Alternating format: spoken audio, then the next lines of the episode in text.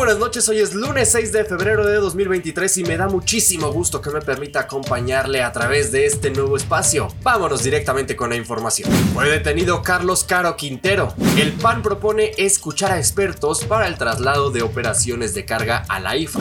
Grupo México presenta nueva estrategia para compra de Banamex. Ciberdelitos aumentaron en más del 100%, revela el Consejo Ciudadano. Morena propone entrega gratuita de productos de gestión menstrual en estaciones migratorias.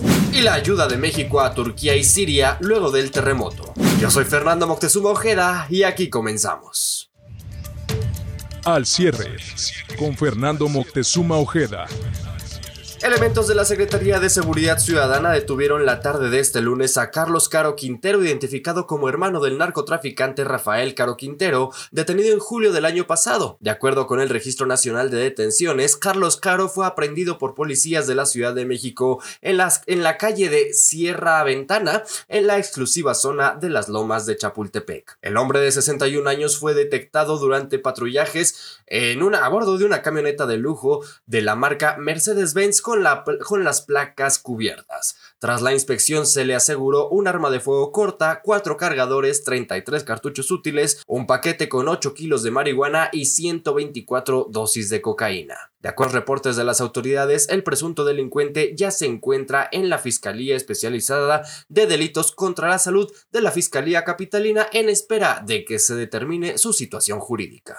Mientras tanto, en la Cámara de Diputados, el coordinador del grupo parlamentario del PAN, Jorge Romero Herrera, afirmó que el nuevo decreto que prohíbe el transporte de carga en el Aeropuerto Internacional de la Ciudad de México es un intento desmesurado y desesperado para intentar dar vida, así lo dijo, al Aeropuerto Internacional Felipe Ángeles, por lo que aseguró, el PAN buscará escuchar la voz de los expertos para evaluar la viabilidad técnica y logística de las decisiones de esta magnitud. En este sentido, Romero lamentó que esta medida, más allá de beneficiar a quienes hacen uso del traslado de mercancías por vía aérea, no deja de otra más que acoplarse al capricho del presidente.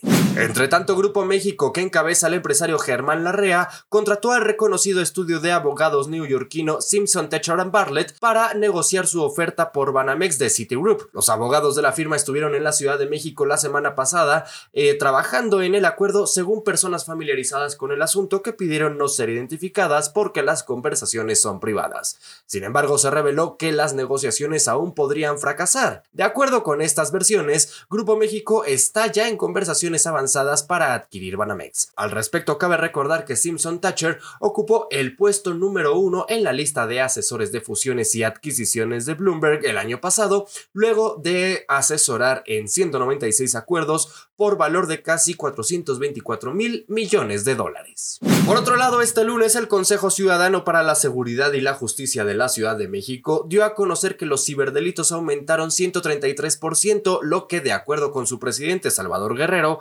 revela el crecimiento de la conciencia cívica digital que permite eh, un, mejor, un mejor conocimiento de lo que ocurre en el espacio virtual. De acuerdo con datos del organismo, el año pasado se presentaron 16.074 peticiones de apoyo frente a las 6.910 de 2021, mientras que en lo que va del año ya se han registrado 1.015 solicitudes.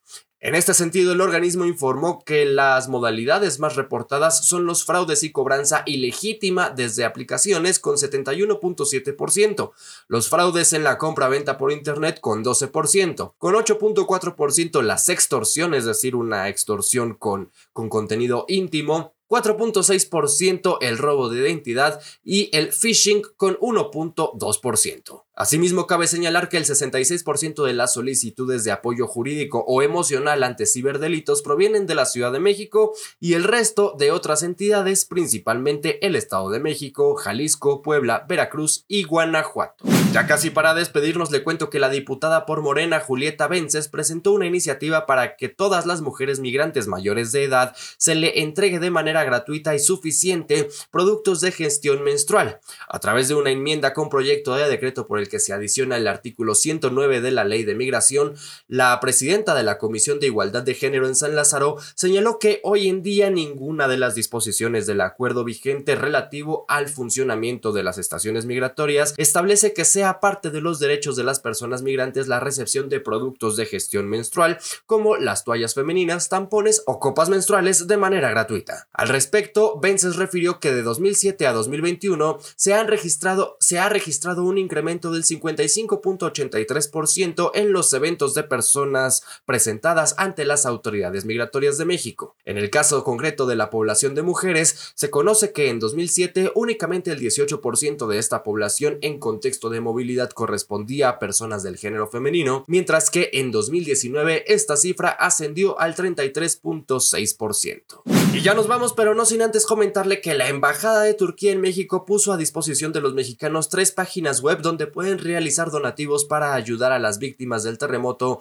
que azotó al país la madrugada de este lunes. A través de su cuenta de Twitter, la oficina de la representación turca en nuestro país informó sobre los canales de ayuda y además el embajador informó que usted puede enviar los víveres que desee donar a las instalaciones de la embajada ubicada en Monte Líbano 885, Colonia Lomas de Chapultepec en la alcaldía Miguel Hidalgo. Le repito, eh, la embajada está ubicada en Monte Líbano 885 de la colonia Lomas de Chapultepec, aquí mismo en la Ciudad de México. Lo que más se necesita en este momento son abrigos, cobija, ropa térmica, ropa interior, tiendas de campaña y bolsas de dormir, toallas sanitarias, pañales, linternas, comida enlatada, comida infantil muy importante, leche en polvo y agua. Si está en sus posibilidades ayudar de verdad, todo suma.